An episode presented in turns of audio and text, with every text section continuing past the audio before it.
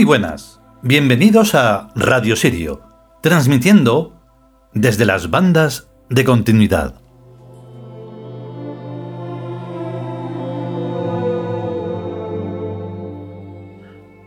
¿Sabéis eso que mm, uno se pregunta, ¿no? A veces, a veces en algunas eh, conversaciones, en algunos libros, en algunas cosas tópicas, se dice eso de ¿para qué vinimos aquí? ¿Cuál es el sentido de la vida? ¿Por qué esto y por qué lo otro? Y sobre todo, ¿por qué lo de más allá? Y la respuesta es, una vez más, la respuesta es nada. No hay respuesta, es el silencio otra vez. ¿Cuántas veces lo he dicho ya, eh? Pues esa es la respuesta, nada. Por precisamente todo lo que estamos contando. ¿Y qué es lo que estamos contando? Pues la finitud, el nada del bípedo en este mundo. Y entonces por eso surgimos nosotros, nosotros los Tiud. Por si acaso no queda claro que este libro se titula así. Si alguien tiene alguna duda, entonces debe ser revisado por sí mismo que no lo va a poder revisar nadie más. Entonces la finalidad la vais a comprender en esta parte de hoy. Es absolutamente fundamental comprenderlo. Lo hemos intentado hacer lo más clarito posible.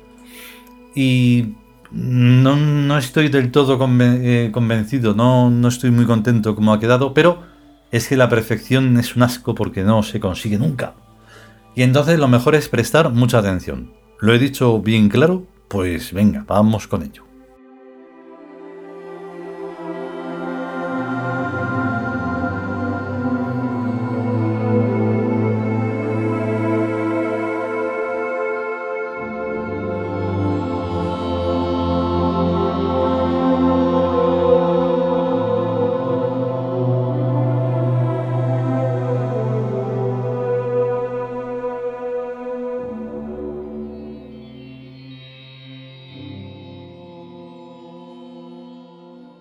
Nosotros los Tiud.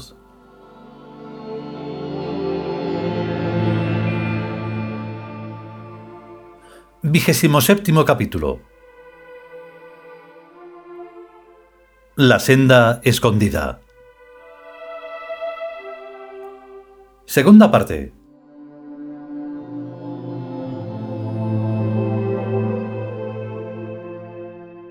La duración de la vida de los dioses, como la de cualquier ser, depende del proyecto a que se aplique.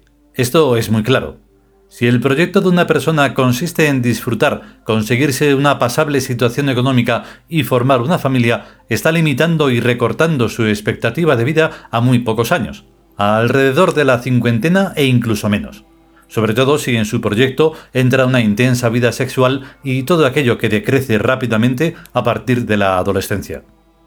Tal persona se ha sentenciado a sí misma a no vivir más que bajo las citadas condiciones, de tal modo que cuando éstas van desapareciendo, su misma lógica interna le va llevando a la muerte por enfermedad, suicidio o accidente. Otra gente condiciona su proyecto de vida a la compañía de familiares y amistades, con los que forma una especie de micromundo, de tal modo que cuando sus viejos conocidos desaparecen, se siente fuera de contexto y se deja morir. Los dioses, en cambio, proyectan muy diferentemente. No buscan cuerpos, sino almas para relacionarse y convivir, y no por las almas en sí mismas, por importante que esto sea, sino para compartir con tales almas algún proyecto cuya realización requiera al menos varios milenios. Proyectos de este tipo los tiene el imperio por millones. Por ejemplo, la repoblación forestal de la Tierra, el saneamiento ecológico de la hidrosfera, la habitabilidad interior de las cordilleras, la construcción de ciudades magnetohipnóticas, las múltiples artes tetradimensionales, los pasos de intertiempos, la transcorporalidad, etc. Nombres tan extraños en esta época como pudieron serlo en siglos pasados los de televisión, hidrodinámica, búnker, psicodelia, neorealismo, transbordador y grabación, de los que los nombres futuros tienen ciertas reminiscencias. Aunque estemos avatarizados en cuerpos normales y vulgares, La visión divina que los dioses aportan a cualquiera que se la solicite con honestidad percibe las linealidades de la continuidad en todas las direcciones del espacio-tiempo y permite darnos cuenta de cuán necesarios somos en el día a día de estos proyectos vitales para el imperio. Quizás el rasgo diferenciador más destacable de los dioses vivientes es su inmensa curiosidad por el futuro. ¿Cuándo será la próxima glaciación? ¿Cómo nos arreglaremos para sobrevivir en ella? ¿Cómo soslayar el conflicto con la otra especie? ¿Cómo utilizar la energía de la reversión de la electricidad a universo magnético? ¿Cuándo y por qué medios conseguiremos aprender el código modular que nos conecta al control imperial de von Birk? Bajo la mirada de un Tiuz o dios viviente en estas épocas, todo este mundo tecnológico es antiquísimo, arcaico y burdo, como los primeros prototipos de automóviles, la petroquímica o los antibióticos. Zafias brutalidades pensadas con los pies y los puños. Afortunadamente todo esto está borrado de la historia. No existe. Fue solo una oportunidad que resultó en fracaso. De este siglo ahora llamado XX se salva muy poco, algo de música, el zono, la yaunita, el láser y un depurado y estereotipado conjunto de conceptos psicopolíticos en los fundamentos del imperio. Nos hace sonreír también que este siglo dio al traste con la multimilenaria supremacía de los tontos listos, cuando la misma ciencia acabó con el reinado del sentido común. Fue en verdad glorioso su magnífico derrumbamiento. Ridículo, sublimemente ridículo. El bipedismo cristiano, como entonces se llamaba a un tipo de pseudofilosofía de la especie al estilo de las loas bizantinas al Basileus, jamás dio pie con bola. El bípedo al que ensalzaba nunca existió. Era un sueño, una premonición quizás atisbada hacia la especie que lo suplantaría, la nuestra, pero en barato, en pobre, en poquita cosa. Nosotros no somos la caterva de brutales sinvergüenzas y pícaros depredadores que caracteriza a aquellos inmediatos sucesores de los monos, pero tampoco van los tiros hacia la placidez de los comeollas alrededor de Jesucristo. Nosotros somos Kruns, guerreros del imperio, buenos por evolucionados, no por miedicas. Inteligentes corporativamente como emanaciones del K, no como individuos ni narcisistas grandes en la medida de nuestra entrega al espacio-tiempo y al destino imperial. Libres en la consciencia soberana del servicio diario y voluntario al imperio por nada a cambio, salvo por el amor.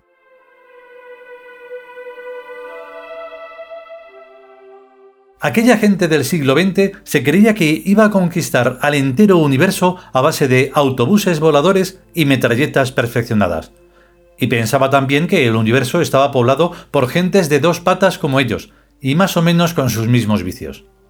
Si hubieran tenido siquiera en mínimo grado el sentido del ridículo, se habrían al menos dado cuenta de que los individuos de su especie estaban constituidos por un tubo digestivo y un aparato genitourinario. No por un cerebro servido por todo lo demás, como es nuestro caso, sino por un tubo digestivo, oh dioses, y un organito para orinar y fornicar. Con tales atributos constituyentes, ¿a quién se le ocurre querer invadir al universo? Naturalmente que no pudieron. Algunos llegaron a la Luna, o eso dicen, pero ¿para qué? Si allí no había nada que comer. Puesta a decir cosas tontas, la ciencia les dijo que la velocidad límite era la de la luz. O sea que si querían llegar al centro de Andrómeda, que está ahí mismo, tendrían que embaularse a esa velocidad durante 4 millones de años, que son demasiados para la expectativa de vida de cualquier comensal meador y fornicario. Y querían conquistar todo el universo. ¡Qué gente! Como todo el mundo sabe, las cosas son completamente distintas a como ellos se las planteaban. En el universo exterior no hay más distancias que las que pueda tener uno dentro, ni sitio a donde ir que uno no conozca de antemano. Descubrir es descubrirse, Llegar es alcanzar el centro desde donde uno parte. Hay muchos arribas, según la dirección que se elija, pero solo hay un abajo, el regresivo. El problema del paleobípedo, que también podría llamársele así, fue poner el énfasis en la biomasa de su especie, en vez de ponerlo en el campo magnético interior y exterior a esa biomasa como a toda forma de materia. Porque lo importante no es lo que pensamos o hacemos, sino por qué y para qué. La materia es un resultado, siempre y en todos los casos, de algún por qué y a la vez es un instrumento que sirve a un para qué. O sea que todo ser viene y se desarrolla entre una motivación y una finalidad. Los paleobípedos judio-cristianos se dieron a creer que su única motivación era el capricho creativo de un supuesto Dios hecho a imagen y semejanza de ellos y que su única finalidad era reproducirse, llenar la tierra y dominarla, exactamente igual a como pueden creerlo para así los gusanos y los mosquitos. Naturalmente, eso no era cierto.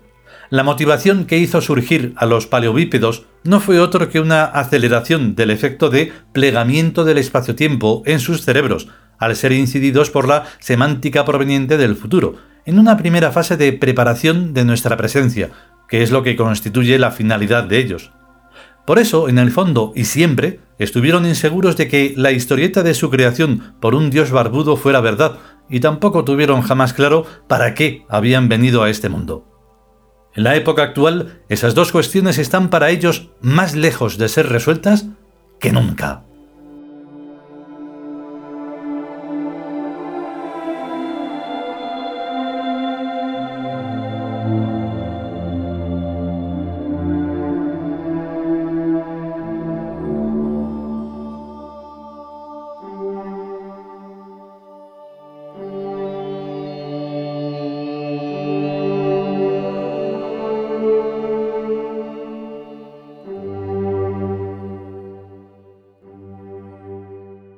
Y hasta aquí esta segunda parte del vigésimo séptimo capítulo, La senda escondida, del libro Nosotros los tíos.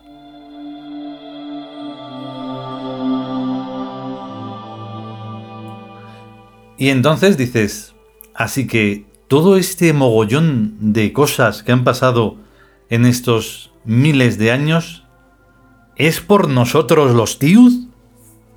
Y uno tiene que decir, así es. No hay más misterio. Y todo lo que queda a partir de aquí, hasta dentro de los miles de años lineales que sean, no te digo nada. Y hasta casi cada cosa que se hace mal, porque claro, se hace inconscientemente, tiene un porqué. O sea, tiene su razón de ser. Entonces, mmm, sí, todo eso que hemos estado hablando en, este, en esta parte de hoy es impresionante, porque claro, lo de la finalidad es algo que se escapa, dice, pero entonces, ¿para qué estoy aquí?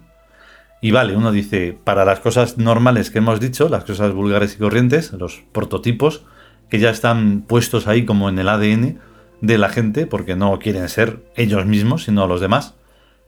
Pero hay más allá. Y cuesta, como os decimos siempre, cuesta un montón. O sea, porque mm,